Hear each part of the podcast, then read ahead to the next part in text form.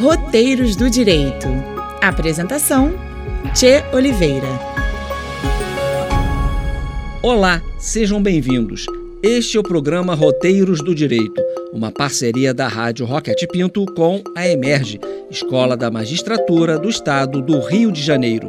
Eu sou Tia Oliveira e vamos conversar com a juíza Maria Cristina Brito Lima, titular da Sexta Vara Empresarial da Comarca da Capital do Tribunal de Justiça do Rio de Janeiro. E o nosso tema de hoje é recuperação de empresas. Juíza Maria Cristina Brito Lima, obrigado pela presença. Nosso ouvinte já ouviu falar em recuperação de empresas, mas tem dúvidas sobre o que efetivamente acontece num processo dessa natureza. Qual o efetivo objetivo da recuperação de empresas? Primeiramente, gostaria de agradecer o convite da Emerge para estar aqui nos roteiros do direito da Rádio Roquete Pinto para esclarecer e ajudar as pessoas a exercerem os direitos que possuem e muitas vezes desconhecem. Bom, vamos falar então um pouco sobre recuperação de empresas. Recuperação de empresas é um instituto de direito que surgiu com a Lei 1101 de 2005. Lei essa que veio a ser alterada mais tarde, bem no meio do, do período de pandemia, né, pela Lei 14112. Uh, na verdade, a alteração se deu em dezembro de 2020. E o objetivo da recuperação de empresas é basicamente permitir que uma empresa em dificuldades possa superar essas dificuldades, né, superar uma eventual crise que venha, uh, esteja passando e continue no mercado praticando a sua atividade econômica. Este instituto é o mesmo que a antiga concordata? Não. Na verdade, não é o mesmo. Muito embora eh, a gente sempre tivesse ouvido falar, né, na época da concordata, a empresa tinha um suspiro, ela conseguia postergar os pagamentos, tal. Não, na recuperação é bem diferente, porque na concordata era basicamente uma suspensão dos pagamentos que se dava até dois anos. Já na recuperação, ou seja, o processo novo de, uh, de, de, que permite a recuperação da empresa, o que acontece é uma reestruturação completa da empresa. E mais, com a participação dos credores da empresa. Esses credores vão analisar, junto com a empresa, que é a devedora, se o plano de reestruturação que ela tem é viável, se realmente existe a possibilidade dela recuperar, dela superar essas dificuldades e continuar no mercado. Por isso é que esse plano de recuperação que ela faz, a empresa faz, ele é votado, ele é deliberado numa Assembleia Geral de Credores. E se por acaso esse plano uh, não for assim bacana, né, ou seja, os credores não concordarem, eles podem até refazer esse plano, né, dando, fazendo um ajuste na, na estrutura desse plano, na reorganização dessa empresa. É, é bacana entender que quando a gente está falando de, de reestruturação da empresa, é, é analisado muito uh, vagarosamente a viabilidade da continuação daquela empresa. Porque, às vezes, uh, a gente pensa que uma determinada suspensão é de pagamento é, é suficiente para ela recuperar. E, às vezes, não é isso. Ela precisa realmente vender um ativo, às vezes, ela precisa vender uma UPI dela, ou seja, uma unidade produtiva, e manter uma outra. Bom, é toda uma reestruturação que acontece uh, de forma que ela possa continuar a sua atividade. Porque uma empresa é importante para uma sociedade, viu? Muito importante. Agora, esse plano, ele tem que ser aceito por todos os credores e se eles não aceitarem? É importante ressaltar que os credores, eles são divididos em classes. Né? Então, às vezes, uma classe aprova e a outra não aprova. Então, a gente tem que verificar se essa classe que não aprovou, por que, que ela não aprovou? Será que ela não está ali exercendo uh, a, a, a, contrariedade de uma forma abusiva? Porque pode ser, pode ser que ela diga assim: não, eu prefiro uh, ir lá para a falência, porque na falência eu tenho uma ordem melhor para receber, então eu vou para ali. Então, e por isso que é importante o papel do juiz nesse momento é verificar se não está havendo uma abusividade.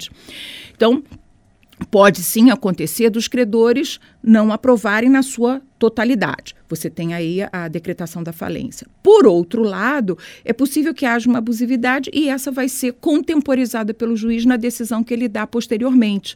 Ou seja, uh, uma vez realizada a assembleia, necessariamente tem que haver uma homologação daquele plano de recuperação da empresa. E essa homologação, que é uma decisão judicial, o juiz vai ali dizer: olha, embora a classe tal de credores não tenha concordado com o plano, não assiste a ela razão. E aí ele vai justificar. Né? Para finalizar, qual é o papel do administrador judicial e do juiz na recuperação da empresa? Muito importante a sua pergunta. O administrador judicial, como o nome mesmo diz, ele é como uh, o juiz na empresa, né? Por quê? Porque uma vez requerida a, o processamento de uma recuperação judicial, o juiz precisa ter alguém dentro, não, não é exatamente dentro da empresa, mas que acompanhe bem juntinho da empresa como está sendo feito o processo de negociação com os credores. Tem que também verificar como está sendo, está sendo feito, está sendo preparado o plano, quem são esses credores, a relação desses credores. Isso tudo só é possível por força da atuação desse administrador judicial. E quem é o administrador judicial?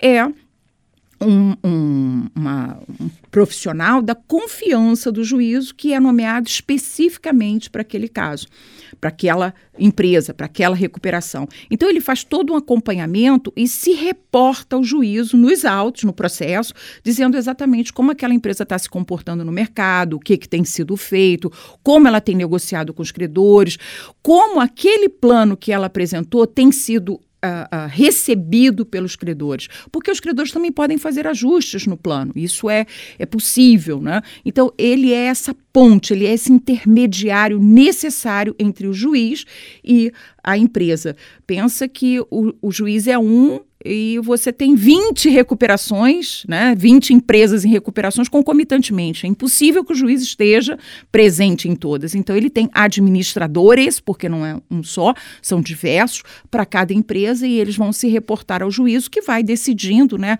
à medida que os problemas vão surgindo, ele vai decidindo. E o papel do juiz é, é, é fundamental, porque ele é que vai aparando essas arestas, né, para que a gente consiga chegar, a empresa consiga chegar no final com resultado positivo nesse Uh, uh, processamento da sua recuperação. Porque, na verdade, o que a lei quer, o que a lei de recuperação judicial quer, efetivamente, é a manutenção da empresa produtiva, da empresa boa, da empresa que possa produzir frutos no mercado. Porque se for uma empresa é, em dificuldades, que não consiga, né, uh, o que ela, o serviço que ela presta para a sociedade é um serviço ruim, é melhor que ela quebre, porque aí outra virá no seu lugar. Então, o papel do juiz é esse, ser esse, esse fiel da balança. Olha, essa é boa, essa continua, essa não continua, porque o que ela está fazendo não está correto, né? Então, é preciso que uma boa venha e fique no lugar. Então, esse papel só o juiz exerce, não é o administrador, é o juiz com as suas decisões, com a sua análise jurídica, né, de tudo que vai acontecendo. Então, são uh, análises muito técnicas e pormenorizadas que uh, o juiz não pode delegar, né? Tem que ser ele mesmo que tem que fazer. O programa de hoje tratou do tema recuperação de empresas. Este é o programa Roteiros do Direito, uma parceria da Emerge, Escola da Magistratura do Estado do Rio de Janeiro, com a rádio Roquete Pinto. Juíza Maria Cristina Brito Lima, titular da Sexta Vara Empresarial da Comarca da Capital do Tribunal de Justiça do Rio de Janeiro. Obrigado pela presença e até a próxima. Até a próxima. Muito obrigada por estar aqui com vocês. Se você tem dúvidas, questões, perguntas e problemas, mande uma mensagem de texto para a gente pelo nosso WhatsApp. O número é 96968 0094. Repetindo, 96968 0094. Não esqueça de colocar seu nome completo, bairro e cidade onde você mora, além de um telefone para contato. Mas atenção! Só valem mensagens de texto. Áudios não serão válidos. A resposta virá através de mais um podcast do Roteiros do Direito.